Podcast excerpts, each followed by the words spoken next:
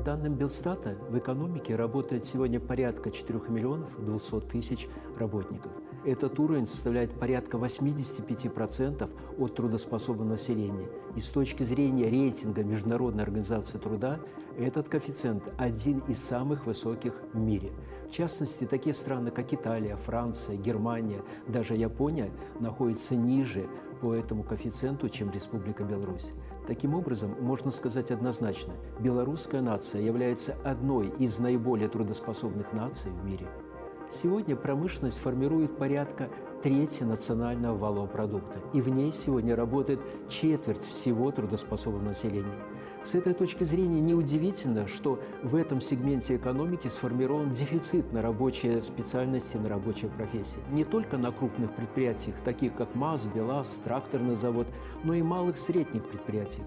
В качестве примера вернемся к крупному предприятию, такому крупному предприятию, как Минский тракторный завод количество вакансий рабочей специальности составляет порядка полутора тысяч человек. Сформировалась достаточно парадоксальная ситуация. На рынке крайне достаточно большой избыток таких специалистов, как в маркетинге, юристы, экономисты, но в то же время острый дефицит рабочих специальностей – слесарь, фрезеровщик, оператор станков. В в отличие от других многих стран, в том числе постсоветского пространства, не просто сформирована, а она динамично развивается собственная национальная система профтехобразования.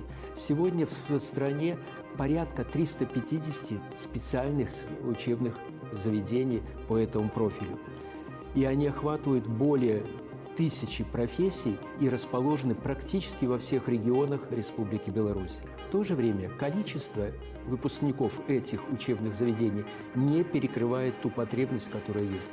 Следовательно, надо обращать внимание не только на молодых специалистов, а на тех работников, которые уже работают в производстве. Другое дело, что они требуют переподготовки, переквалификации.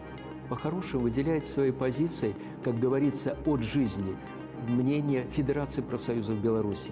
В частности, предлагается скорректировать законодательство отношений военнообязанных и пенсионеров. Что же тут имеется в виду?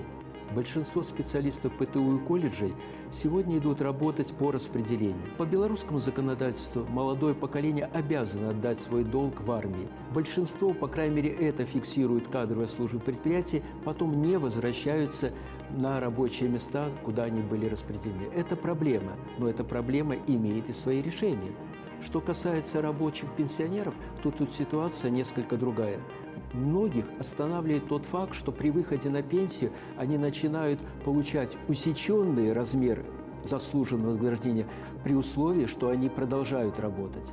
Федерация профсоюзов в условиях дефицита, особенно рабочих кадров, предлагает эту позицию пересмотреть. В то же время большинство белорусских предприятий сегодня мотивацию рассматривают, как правило, это лишь с точки зрения материального стимулирования, через тарифные оклады или коэффициенты.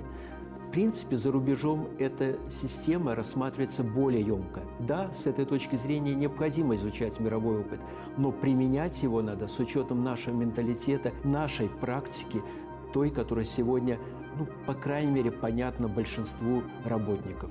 Но в целом, предпринимая меры по совершенствованию существующей системы рынка труда, необходимо руководствоваться ключевой фразой от Александра Лукашенко. Только коллективный труд может обеспечить настоящий суверенитет и независимость нашего государства.